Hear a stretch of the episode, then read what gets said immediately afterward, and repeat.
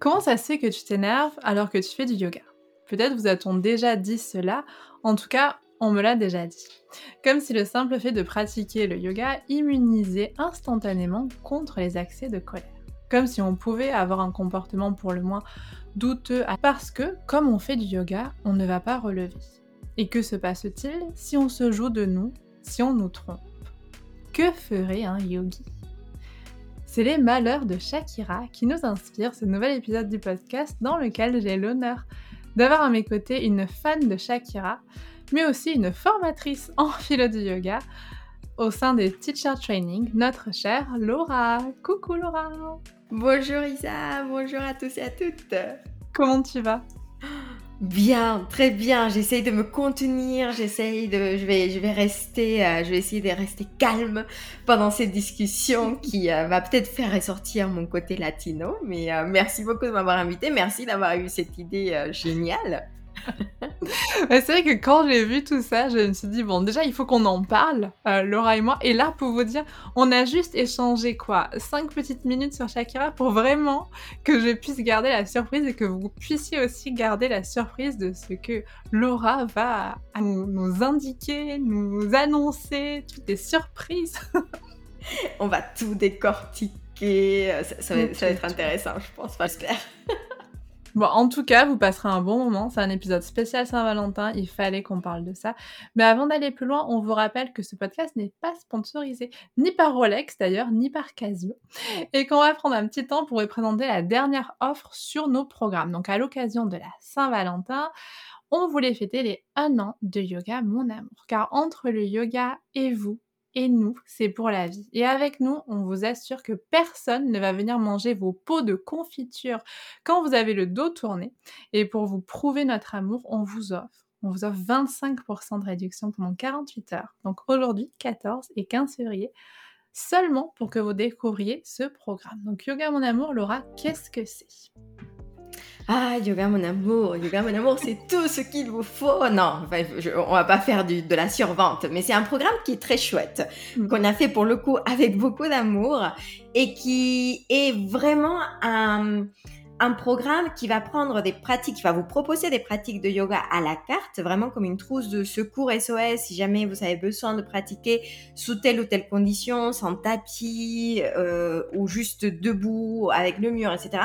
Euh, c'est aussi un programme où on a voulu mettre des capsules d'anatomie appliquées au yoga mmh. sur différentes parties du corps parce qu'on a vu que voilà sur notre pratique ou sur nos élèves il y a il y a des parties du corps en fait qui reviennent et on ne sait pas vraiment comment le corps marche, ce qui pour nous euh, est est, essentiel, enfin comprendre, euh, et c'est quelque chose que tu dis souvent, hein, l'anatomie et le fonctionnement de notre corps devraient faire partie du programme scolaire, donc euh, vraiment c'est des, des, choses qui sont euh, voilà essentielles. On va pas vous faire un cours d'anatomie pour voilà une formation de médecin, mais c'est juste l'essentiel pour que vous puissiez comprendre le, le le, votre corps, tout simplement, et les pratiques du coup, tout ça, on va le transposer sur le tapis, on va le mettre sur des pratiques euh, qui, qui, vont cibler une partie du corps. Vraiment ça, c'est en fait c'est des pratiques qui, on l'a toujours dit comme ça, ça met l'anatomie en mouvement. C'est-à-dire qu'on passe de la théorie à quelque chose qui vous permet de, mieux intégrer aussi certaines notions, parce que voilà, on est tous euh, un petit peu différents et parfois on a besoin de bouger pour comprendre des, notions d'anatomie. Donc, euh,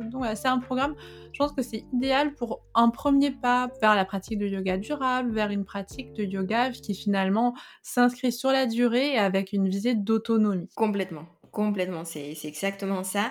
C'est dans une relation, et c'est pour ça qu'on l'a appelé aussi Yoga Mon Amour, et, c'est sorti d'ailleurs le 14 février l'année dernière, parce qu'on voudrait que la relation avec le yoga soit vraiment une, affaire de toute la vie.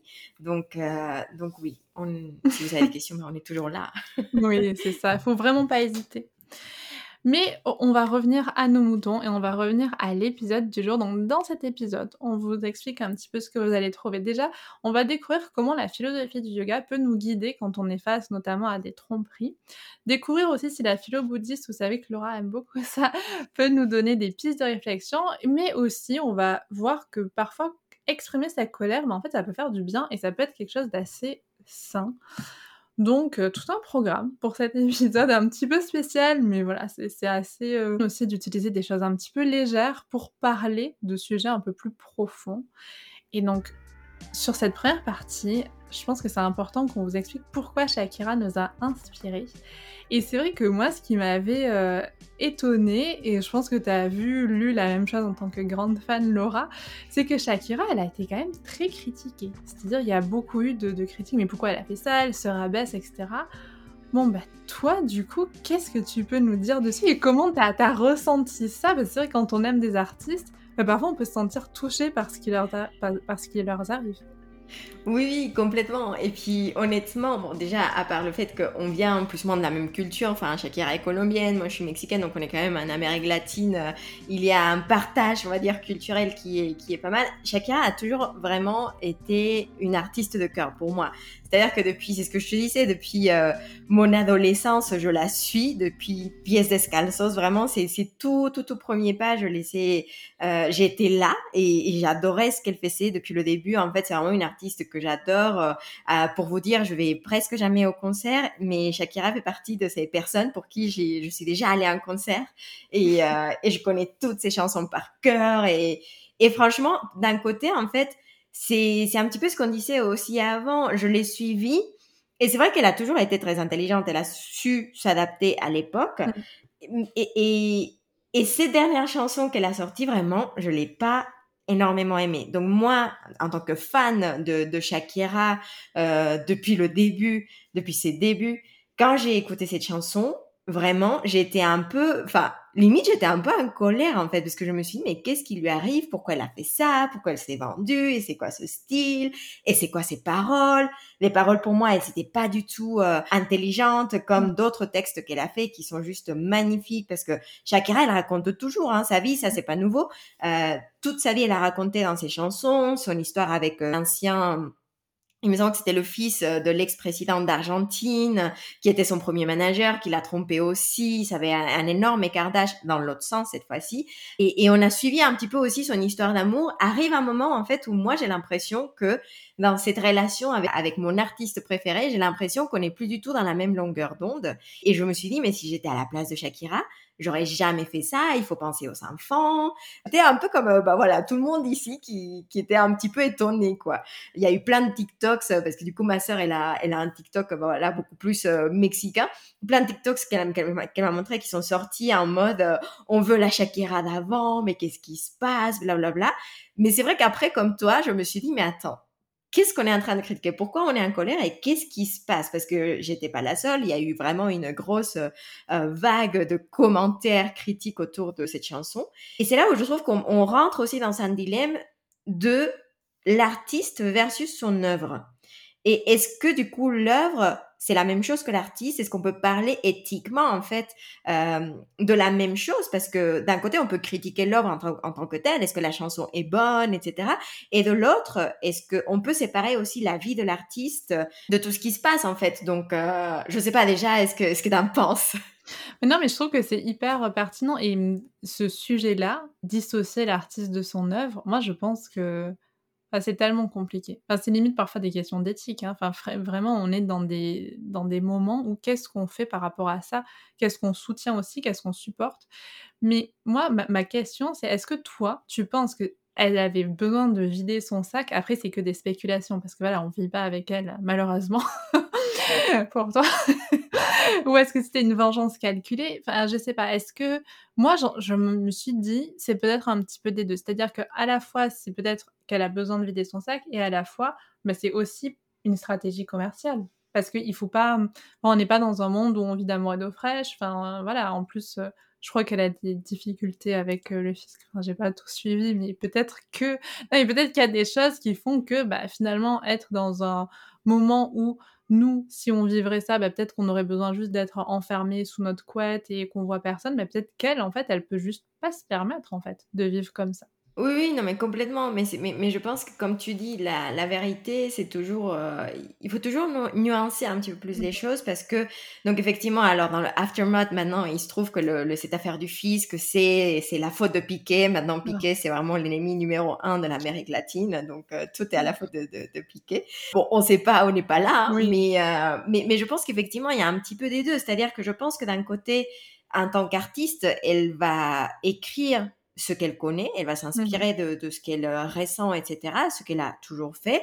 Après, on peut plus ou moins bien faire les choses. Je te disais justement à côté, il y a eu Miley Cyrus qui est sorti son titre, qui est un titre aussi qui parle beaucoup d'une relation qui apparemment n'était pas, du coup, pour le coup, je suis un petit peu moins au courant de tout ce qui s'est passé entre, entre le Hemsworth et Miley Cyrus. Mais, euh... mais, mais, mais, cette chanson, pour le coup, elle est, elle est vraiment, moi, je trouve qu'elle est, elle est très intéressante d'un point de vue artistique et beaucoup plus intelligente. Je pense que Shakira, c'est un petit peu des deux. D'un côté, elle, a, elle, a, elle s'est inspirée de ses émotions pour écrire cette œuvre et de l'autre côté, elle sait très bien ce qui marche et elle savait très bien que, euh, elle sait très bien qu'aujourd'hui, on est dans une culture de punchline où en quelques secondes, il faut euh, voilà capter l'attention et, peut-être les titres sont repris euh, sur TikTok, sur des plateformes euh, voilà que tout le monde connaît.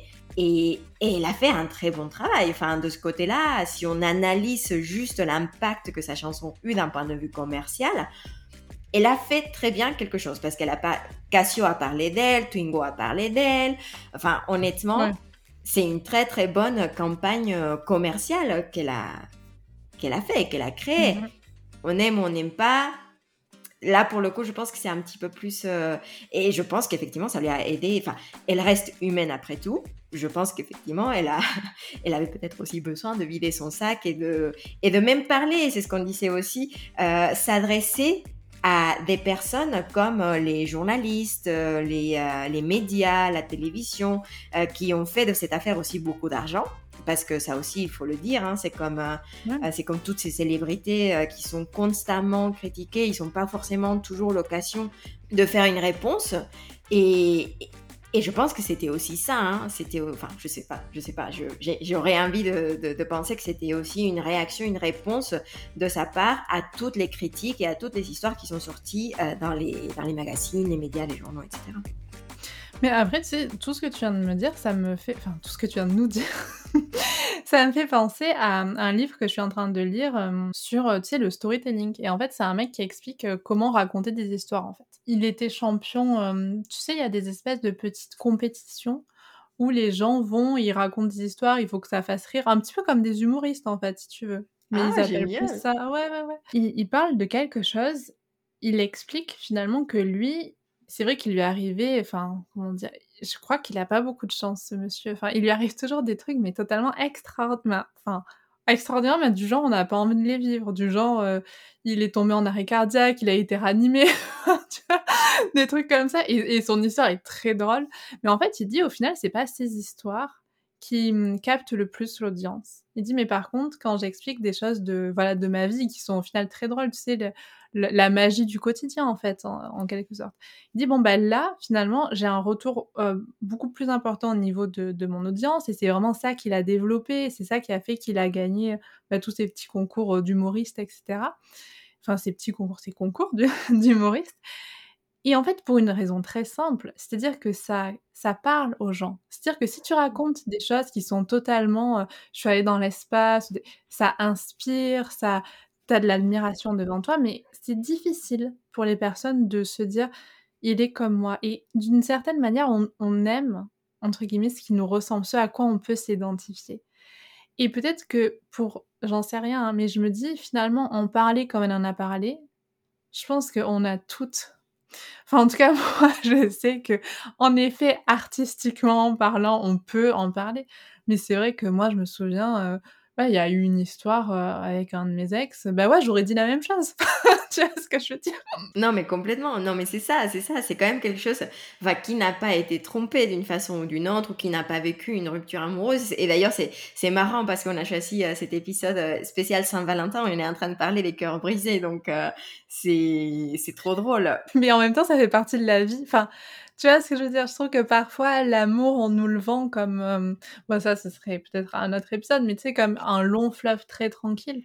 Alors qu'en fait, bah, dans, toute, dans toute histoire, en fait, il y a des heures et il y a des... Il y a des tromperies et je pense que malgré tout, ce qu'on vit avec une personne, à part si bien sûr la personne a été abusive, violent euh, et, et j'en passe, hein, mais souvent quand on a aimé une personne, ça, ça ne partira jamais. Enfin, cet amour, il restera là il a existé. On peut pas, on peut pas prendre une gomme et gommer ou enlever le souvenir. Donc je pense que ça se termine en autre boudin ou voilà, ça aurait pu mieux se terminer, mais à la fois, je pense qu'ils se sont aimés malgré tout. Et ça, je pense que l'amour, il a différentes formes. Non, mais complètement, mais ils ont eu des enfants, enfin c'est je pense à il y a ma ma ma sœur, elle a écrit un livre, euh, juste après sa rupture, euh, euh, sa grande rupture, d'il y a quelques années et et c'est vrai qu'il y avait un passage que j'aimais beaucoup où elle parle avec, son thérapeute et son thérapeute lui explique qu'effectivement toutes ces expériences, il s'agit pas justement de les laisser partir parce qu'elles restent mmh dans la peau, en fait. Il y a des cicatrices qui qui restent. Patanjali les appellerait les samskaras aussi, les petites euh, graines euh, qui restent de toutes nos actions, parce qu'effectivement, on a, on a, mine de rien, on a partagé la vie avec quelqu'un d'autre. Et, mmh. et, on s'est construit aussi à travers, à, travers autrui, à travers l'autre. Donc, euh, oui. Non, mais c'est vrai. Et du coup, moi, j'ai une question pour toi. Comment est-ce que, comment dire, comment est-ce que la colère devrait être gérée en société La formulation n'est pas bonne, mais c'est justement un petit peu provoquant parce que c'est vrai que quand on est en colère, tout de suite, on est jugé très fortement. Et, tout de suite, c'est beaucoup plus, entre guillemets, admirable, quelqu'un qui arrive à garder son calme. Et je pense aussi que la colère chez la femme n'est pas traitée de la même manière que la colère chez un homme. Oui, complètement. Et, et, tu vois, c'est marrant parce qu'on parle de ça et tout. Et là, je suis à nouveau dans mon pays natal, qui est une culture qui n'est pas forcément euh, extrêmement différente de, de, de, la culture française. Mais quand même, il y a certaines, certaines choses qui parfois changent ou sont un petit peu plus exacerbées. Et typiquement, tu vois ici, un homme en colère, c'est tout à fait normal. Mon père, c'est, on l'appelle bombita, on l'appelle petite bombe, pour te dire, parce que. mais, mais je pense que je l'avais déjà dit. Enfin, mon père, enfin, nous, on a été blacklistés dans des restos. Euh, parce que mon père se met en colère parfois. Euh, enfin, moi, je trouve que c'est, c'est, c'est très, c'est un très mauvais calcul de sa part de se mettre en colère envers les personnes qui gèrent ta, ta, ta nourriture. Mais euh... Big Bang Theory, non? Ça, mais clairement ça. Mais c'est vrai que d'un point de vue, on va dire sociétal, si on voit un homme en colère, on va parfois applaudir. Parfois, c'est euh, c'est quelque chose qu'on va chercher. Mmh. Même il y a des fois où je sais que lui, il va pas obtenir ce qu'il veut s'il se met pas en colère. Dans cette culture, c'est un petit peu comme ça. Par contre, une femme, effectivement, on va la traiter d'hystérique, de folle, euh, exagérée, etc. Et donc, c'est vrai que dans ce sens-là, je trouve que c'est assez intéressant parce que nous, on a euh, en tant que femme, on a beaucoup plus d'expérience avec la maîtrise des émotions. Pour cela, mhm. je vous renvoie, et on parle à nouveau de pop culture, donc je me permets, euh, je vous renvoie à la série She-Hulk, euh, une série de sur Disney de Marvel qui traite énormément ces sujets en fait les, la, vision en fait du Hulk donc ce personnage qui quand on se met en colère il est ouvert et il est admiré de tous parce qu'il est très fort et ah je suis Hulk et je vais tout détruire et She-Hulk, elle qui a exactement la même chose, mais quand elle se met toute verte, elle est hyper critiquée par la société.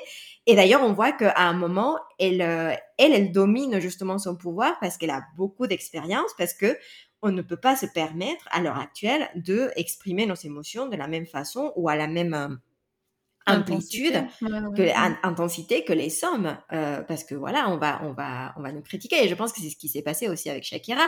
Si un homme avait fait un quelque chose de similaire, peut-être qu'il n'aurait pas été critiqué de, la même façon.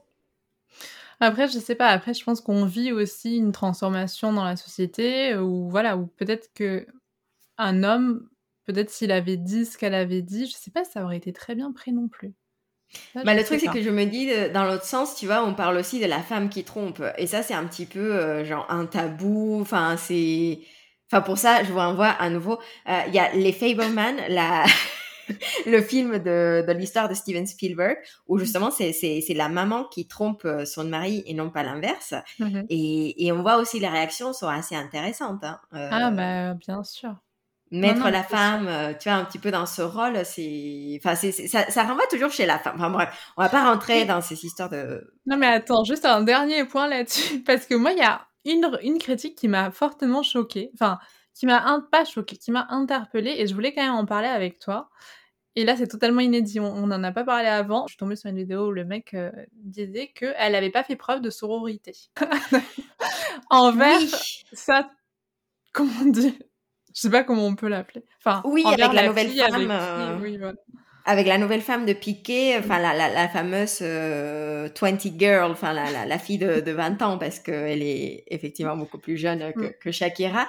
Mais, mais oui, oui, et ça aussi, et ça aussi, non mais c'est des discussions. En fait, je trouve qu'on vit aussi dans une société qui est très réactive.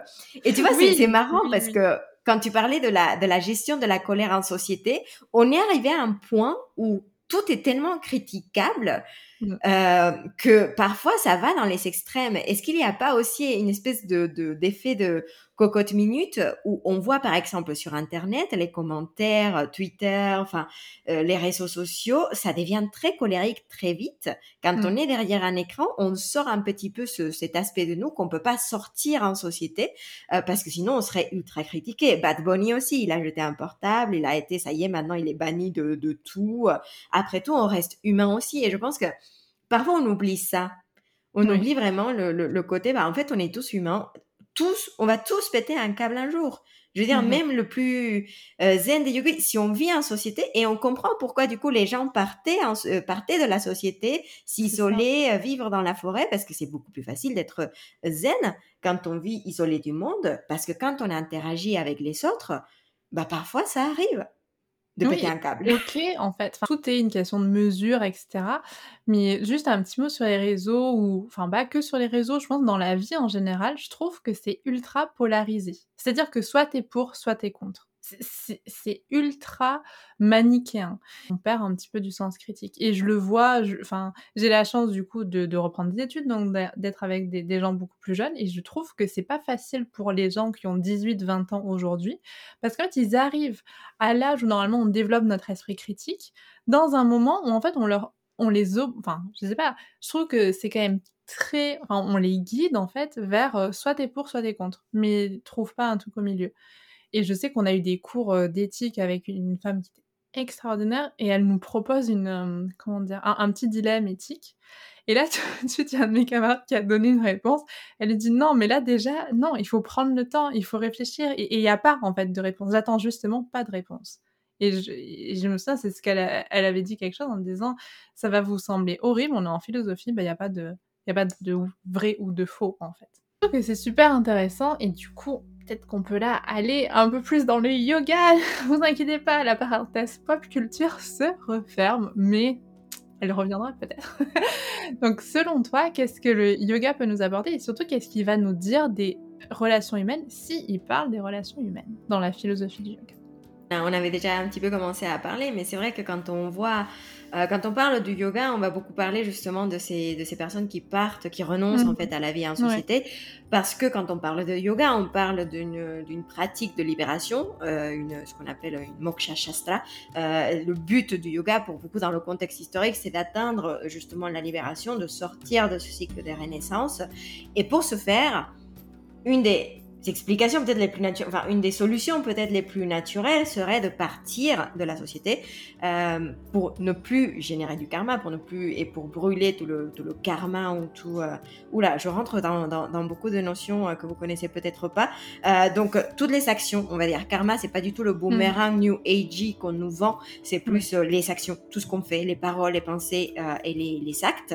Et, et à partir du moment où on s'engage dans ce dans ces actions on va forcément, il va y avoir forcément une réaction. C'est très physique, action, réaction. Dans l'histoire du yoga, l'idée, c'est de ne plus agir. Si on veut atteindre la libération, il faut donc ne plus agir. Et donc, pour cela, bah, forcément, on part de la société.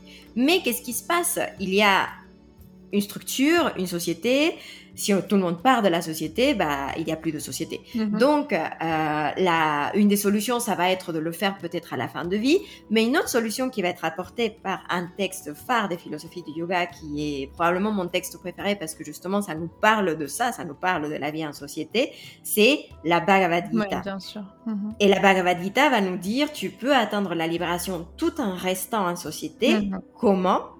En te libérant de tes, du résultat de tes actions. L'idée, c'est effectivement d'apprendre à maîtriser euh, son mental, d'atteindre cet état de silence, de calme intérieur, mais le but, c'est d'agir, continuer à agir, euh, mais en se détachant de l'action, parce qu'effectivement, c'est des choses qu'on ne contrôle pas. Shakira, j'espère qu'elle a fait ça. euh, si on revient à cet exemple premier, j'espère qu'elle a écrit cette action et qu'elle elle sait se détacher des résultats, des critiques qui lui arrivent. Parce que finalement, peut-être que son, ce qu'on pourrait appeler son dharma, son devoir, ou ce, ce qui était un petit, un petit peu pour elle sa mission à ce moment-là, c'était peut-être d'agir et de sortir cette chanson. Maintenant, tout ce qui, la vie que cette chanson aura, bah, ne lui appartient plus. Donc, euh, je sais pas ce que tu en penses.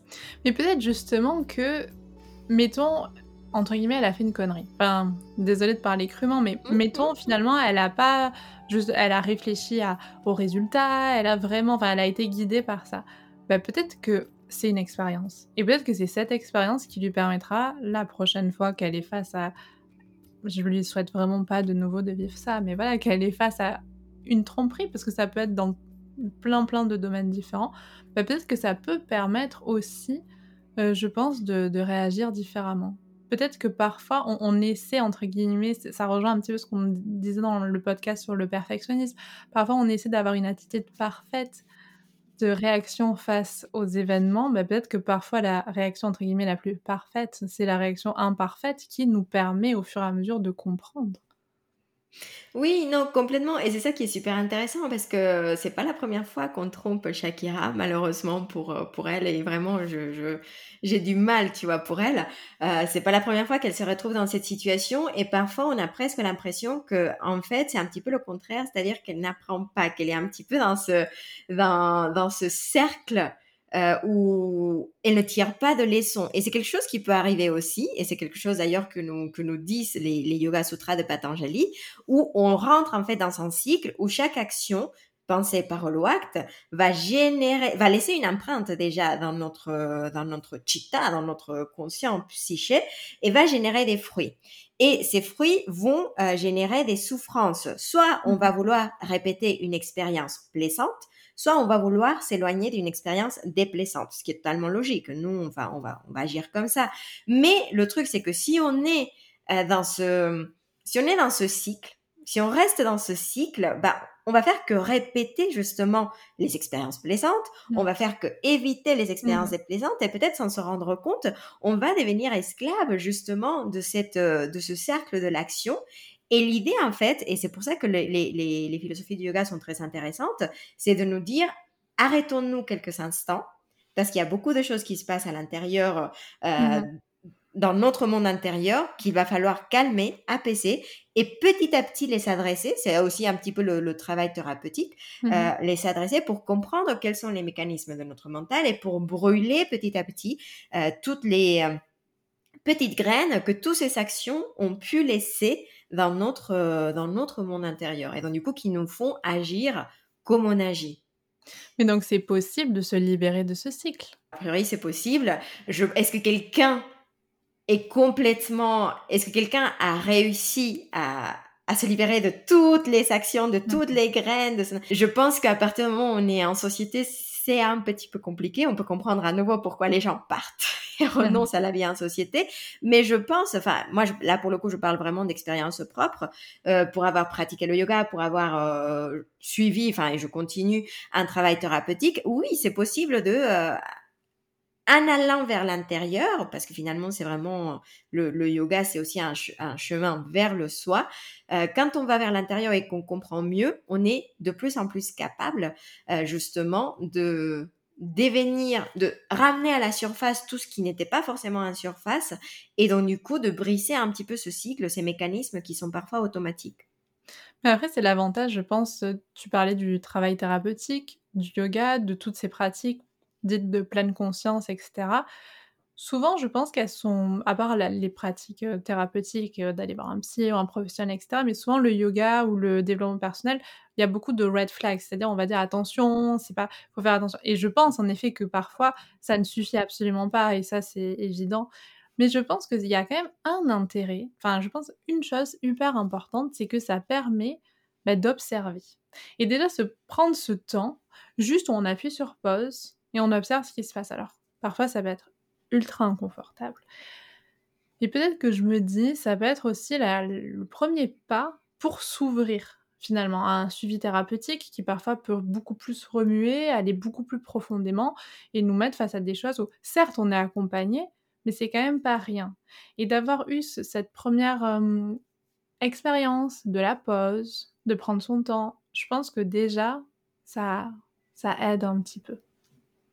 Complètement, complètement. Et je pense que c'est aussi pour ça que le yoga, sous la forme euh, qui est pratiquée aujourd'hui sur le tapis, est très révélatrice parce que sur le, sur le tapis de yoga, on va se confronter à de la colère, à de la frustration très mhm. rapidement. Il y a certaines postures, simples ou pas, hein. parfois euh, rien que d'être en relaxation finale dans la posture euh, de Shavasana, la posture du cadavre, ça ça peut faire ressortir des choses. Et en fait, là, l'idée et le, tout le but du jeu, c'est de rester spectateur euh, de tout ce qui remonte à la surface. Donc, euh, c'est là où c'est, où c'est très intéressant de voir que même si on renonce pas à la société, sur notre tapis de yoga, on va s'exiler quelques instants de, du tourbillon de la société pour pouvoir observer, pour pouvoir contempler ce qui se passe, ce qu'on a sur le corps, sur le mental, euh, au niveau des émotions. Et, et, là, je reviens sur la Bhagavad Gita.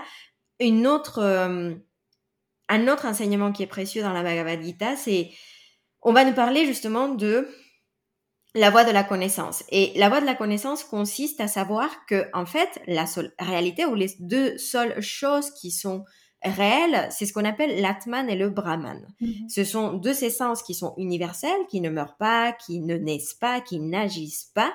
Et en fait, quand on comprend ça, ça, ça veut dire quoi? Ça veut dire qu'on comprend que tout le reste est éphémère.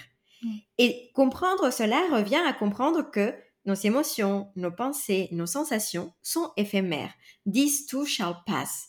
Que toutes ces choses, bonnes ou mauvaises, hein, ça va passer et peut-être qu'au fond, il y a quelque chose qui reste immuable, éternel, euh, euh, qui, ne, qui ne périt pas. Mais tout le reste, quand on est dans une situation, quand, quand on traverse une situation aussi émotionnelle, comme ça peut être une tromperie, un cœur brisé, mmh. etc., ça va passer. C'est aussi la beauté de l'humain, c'est que on a beaucoup d'expériences, on est aussi entouré d'autres personnes et ça va passer. C'est, c'est, ce sont des expériences qui sont souvent partagées, mais qui passent en fait le bon, ça, ça, nous fait apprécier et profiter et savourer encore plus le bon, mais mhm. ça nous fait aussi, euh, ça nous rappelle que ces épreuves qu'on est en train d'endurer, elles vont finir. À, un moment, ça va passer. Et donc ça, c'est par exemple un enseignement qu'on peut retirer si on, on, est comme malheureusement Shakira face à une tromperie. C'est ce qu'on va essayer d'appliquer, se dire que ça va passer. Ça va passer. Exactement. Exactement. Ce sont des petites vagues. C'est aussi, on va en parler, euh, ce que nous disent, euh, là pour le coup, ils, vont, ils, le, ils le, font à l'extrême, les, les, traditions bouddhiques. Mais justement, si tu veux nous en parler. Ouais. oui, alors c'est un des points essentiels qui va distinguer justement les deux, les traditions hindoues des traditions bouddhiques. C'est-à-dire que pour les traditions hindoues, il y a euh, un peu comme ce lac à la surface, beaucoup de choses qui changent. Le lac est très perturbé par les éléments, mais au fond, le lac est imperturbable. Au fond, mm. voilà, il y a quelque chose qui demeure, euh, qui demeure euh, immuable. Et de l'autre côté, les traditions bouddhiques vont nous dire quoi? Tout est changement. Il n'y a pas cette chose qu'on appelle Atman et Brahman. Ça mhm. n'existe pas. Tout est changement. Ça donne, ça peut donner un petit peu le vertige, et c'est complètement normal, euh, mais ça nous rappelle peut-être que, euh, bah voilà, y a, tout est en permanence, tout passe. Il y a même, il n'y a pas de soi. Dans ce sens-là, la Shakira qui était, que j'adorais il y a dix ans, n'existe plus. il n'y a que la Shakira qui existe aujourd'hui à, à cet instant T. Et quand tu disais j'ai été déçue de chacun. mais non, mais c'est, je trouve que c'est intéressant parce que finalement c'est la première réaction. Et la première réaction, elle a, enfin entre guillemets, j'allais dire, elle a le droit d'être comme elle est. Je pense que la première réaction, elle est entre guillemets épidermique, et c'est après ce qu'on en fait. Du coup, je pense pas que tu sois resté dans cette déception. Non, non, non, non, non, complètement. Mais c'est pour, c'est pour ça aussi que c'est intéressant quand on est face à des réactions très émotionnelles. Les autres sont toujours un miroir. Chacun, elle me connaît pas, elle me calcule pas en fait. Mais pourtant, elle génère des choses en moi. Pourquoi? Parce que je m'identifie, comme tu le disais, tu t'identifies avec euh, les autres. Euh, c'est c'est ça qui va faire que parfois on est connecté à, à, à, des personnes. Mais les autres sont finalement presque toujours un miroir de nous-mêmes. Il nous renvoie toujours vers cette partie de nous euh, qui nous dérange, au, qu'on aime, au contraire. Et mhm. donc, je pense que ma déception sur Shakira, c'était moi, enfin, c'était Shakira qui agissait comme un miroir, euh, parce que moi, je suis dans une relation depuis très longtemps. Peut-être que, que, moi, quand j'ai vu cette chanson, je me suis dit, ah là là, mais moi, j'aurais pas du tout agi pareil. Et donc, du coup, je me mets pendant l'instant de quelques secondes dans une strade euh, éthique plus élevée et je juge Shakira parce que, voilà, je n'ai pas été dans cette... Euh, euh, dans cette position et donc du coup mais si moi j'avais eu exactement la même chose j'aurais géré différemment mais soyons honnêtes, une fois que on est là, peut-être que ce sont des trucs en fait qu'il faut que je travaille parce que ça me génère, comme tu dis, une, une réaction épidermique. Et, et, c'est quelque chose en fait qui nous indique ce qu'il faut travailler aussi à l'intérieur de nous, un petit peu comme les postures de yoga. On est face au déséquilibre et on s'énerve. Pourquoi est-ce qu'on s'énerve? Qu'est-ce mmh qui me dérange dans, dans, la dans, la, dans l'instabilité? Mmh. Ou qu'est-ce qui me fait peur? Ou voilà, c'est, ce sont des choses en fait qui, euh, voilà, en fait, et je pense aussi qu'il y a eu dans cette, dans cette déception cette histoire de j'ai l'impression qu'on a grandi ensemble avec Shakira et là j'ai l'impression qu'on s'éloigne et donc du coup ça me fait de la peine. Et c'est ça qui est, normal. trop marrant. c'est marrant et à la fois j'ai envie de dire c'est normal et c'est vrai que moi je me fais cette réflexion depuis, enfin, depuis que j'ai 30 ans. Non mais vraiment il y a eu un avant et un après 30 ans, c'est idiot. Hein.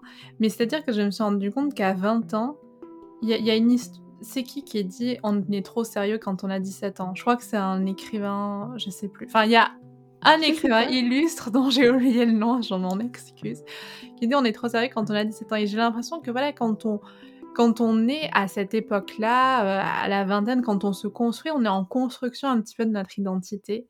Et je pense que toutes les relations qu'on a à cette période, qu'elles soient amicales, qu'elles soient euh, virtuelles, entre guillemets, avec un chanteur, un artiste ou quoi, en fait, elles ont une importance tellement grande parce que limite, en fait, on s'est un peu construit avec eux.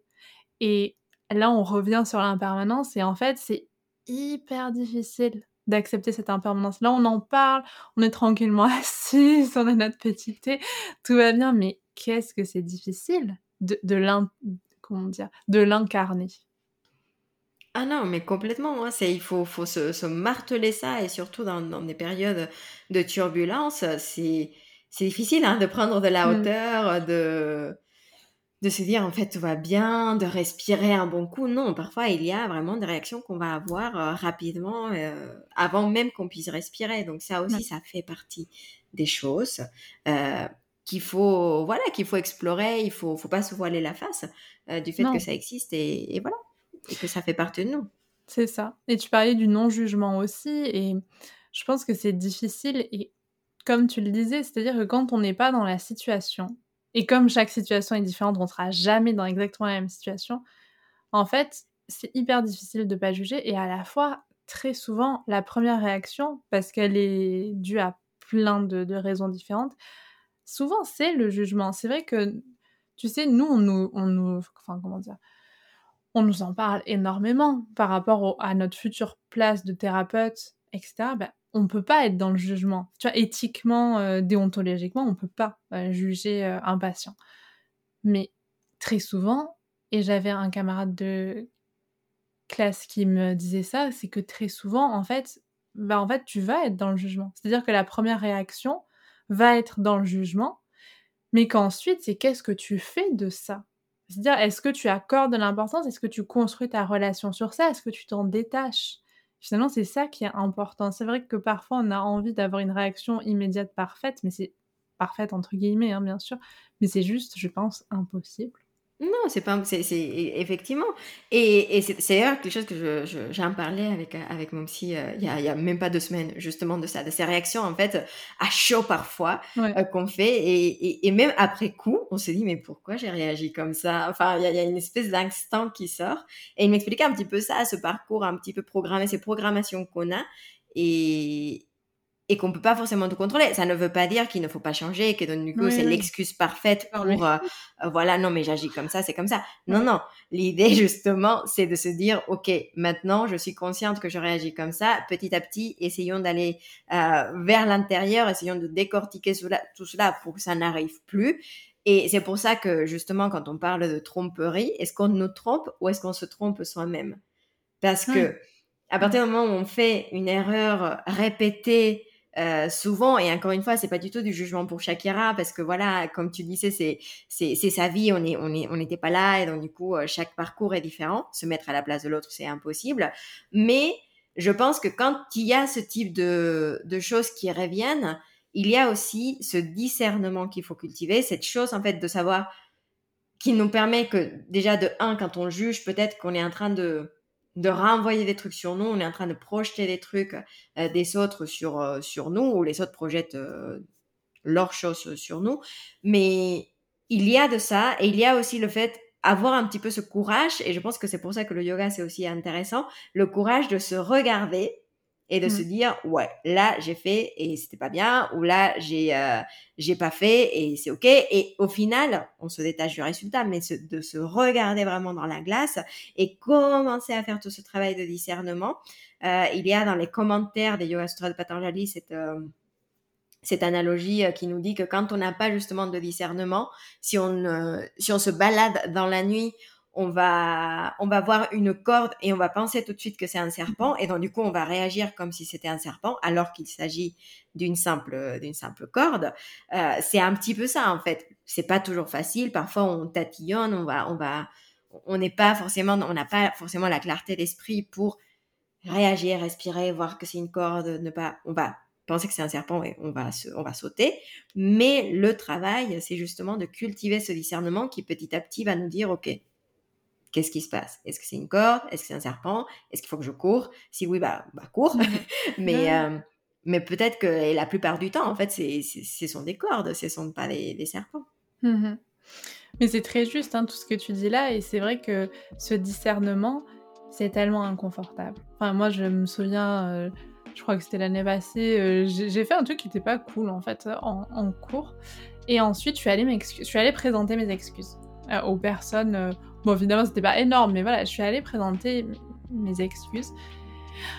Et ça a été tellement compliqué. C'est-à-dire que je me, rappelle vraiment, je sentais dans mon corps, enfin, c'était. Euh, ah, c'était pas confortable. Mais en fait, ça m'a tellement libérée ensuite. Et, j'aimerais, hein, à chaque fois que je fais un truc euh, pas forcément très bien, arriver à trouver le courage de, faire preuve de discernement rapidement, d'aller m'excuser. Parfois j'y arrive, parfois j'y arrive pas.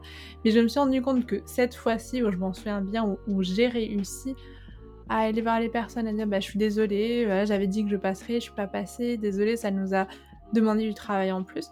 Qu'est-ce que j'étais pas bien mais à la fois, qu'est-ce que ça m'a fait du bien? C'est-à-dire que accepter cet inconfort pour finalement arriver à une phase, en fait, je me suis sentie euh, comme après la tempête, beaucoup plus apaisée.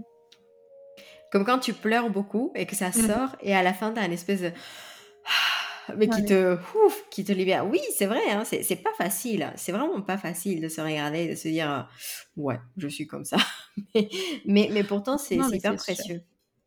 Mais il y avait un livre qu'on a adoré toutes les deux, qui était recommandé dans la formation de Jason Kandal, Le cerveau de Bouddha, qui aborde un petit peu tout ce dont on vient de parler, alors de façon différente, hein, bien sûr, mais hyper intéressant, euh, hyper porteur aussi. Enfin, moi, cette image de, la flèche, c'est la première flèche, bon, bah, elle est obligatoire, c'est-à-dire la souffrance.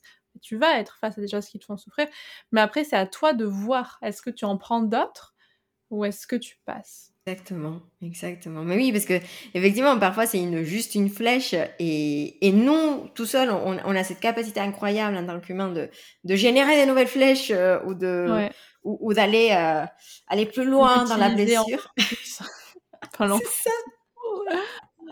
c'est ça. Alors que parfois c'est juste une flèche. Et oui, ça fait mal. Oui, euh, bon, ben, c'est embêtant sur le coup mais il suffit qu'on agisse calmement pour, enfin mmh calmement, euh, et avec discernement, voilà, euh, pour enlever la flèche et, enfin, de façon appropriée. Moi, si, c'est pas, pas calmement, c'est des façons appropriées.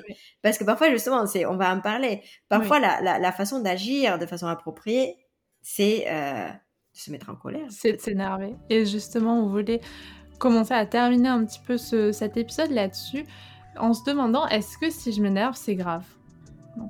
Laura, est-ce que tu peux... voilà, non, mais c'est vrai que c'est pas grave en fait. Enfin, tout dépend comment c'est fait, encore une fois, mais je trouve que la colère, il y a une énergie qui est intéressante dans la colère. Et je pense que parfois, on, associe beaucoup colère à violence, agressivité, alors que parfois, on peut avoir une colère, pas forcément qui est saine, mais une colère qui est génératrice d'énergie.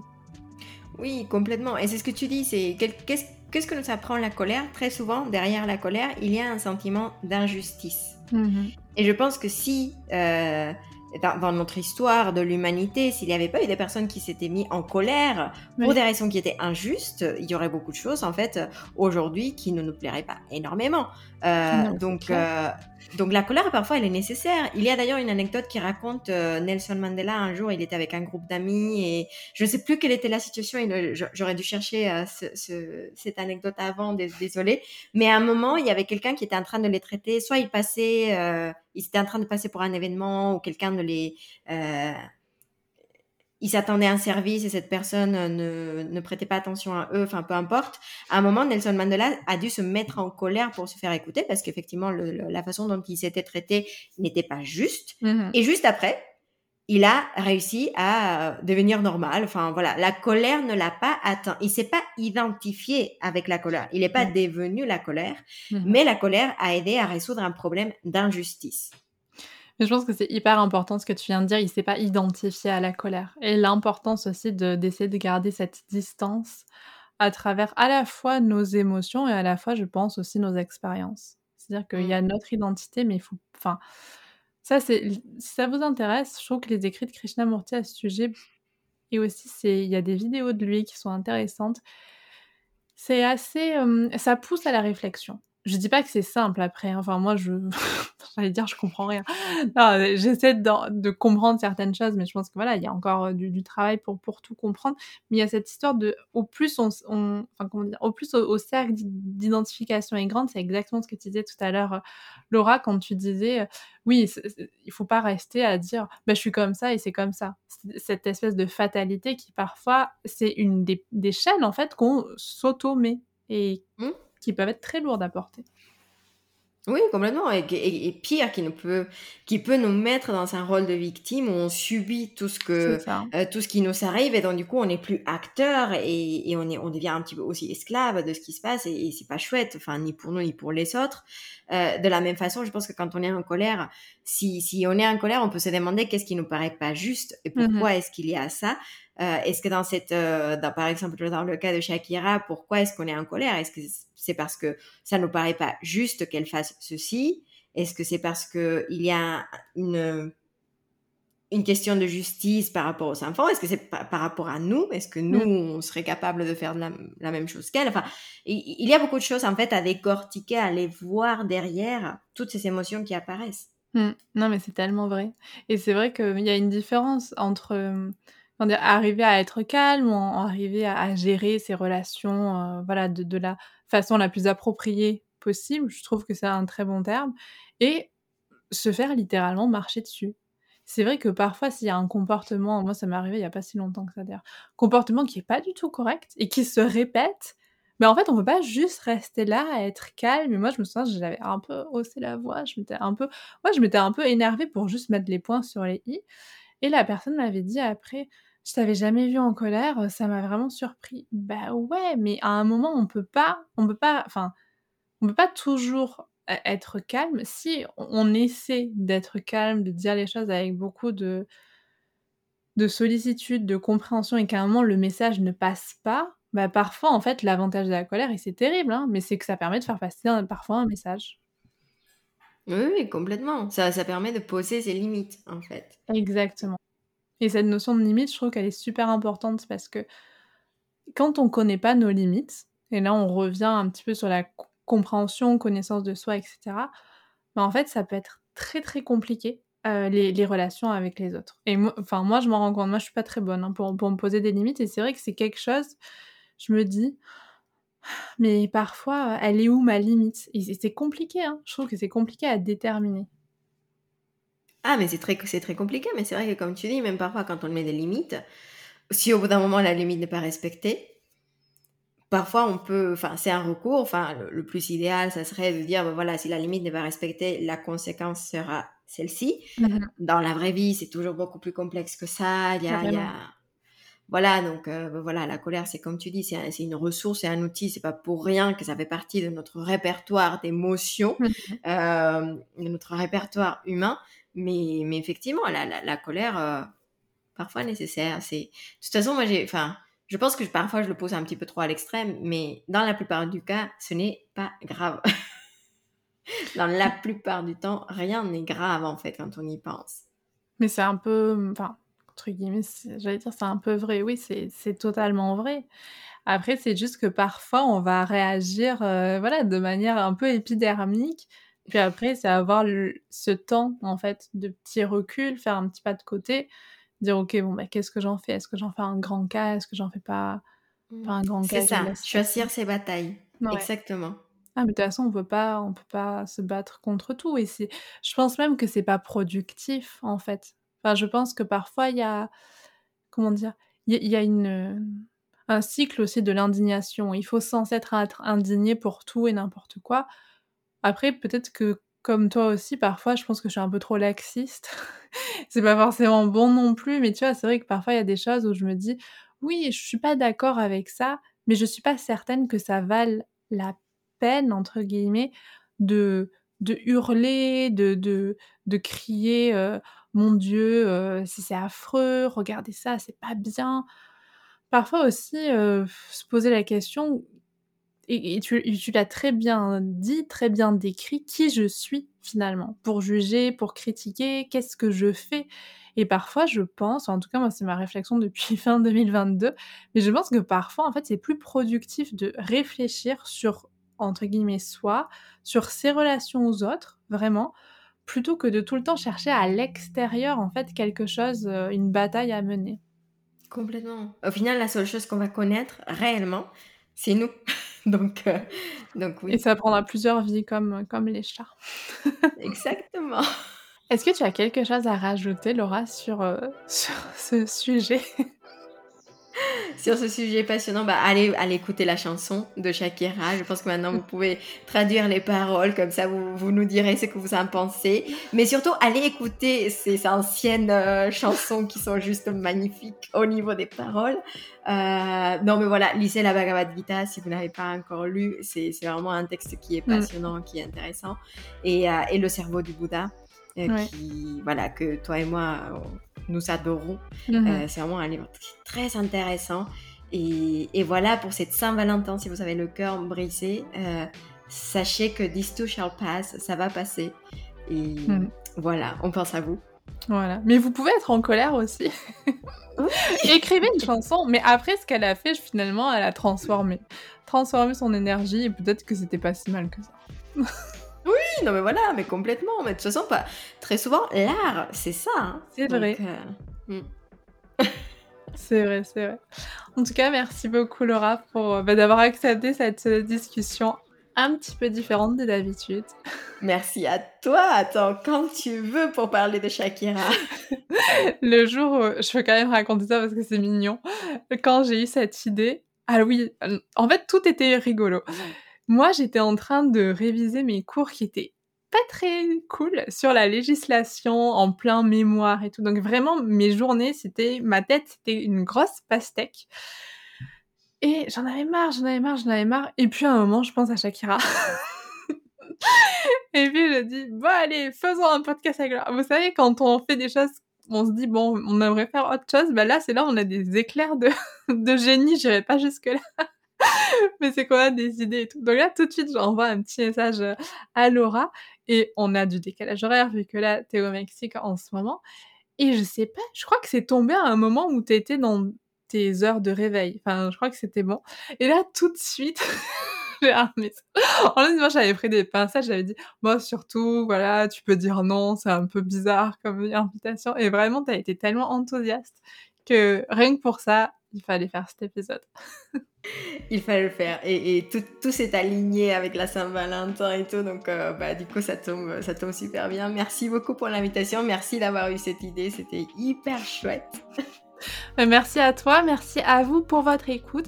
Si vous avez la moindre question par rapport à Yoga Mon Amour, vous savez très bien que Laura et moi sommes là pour vous accompagner. Et en attendant de vous retrouver très bientôt avec Laura ou peut-être avec quelqu'un d'autre, vous le verrez. On vous dit à bientôt. À très bientôt, bye bye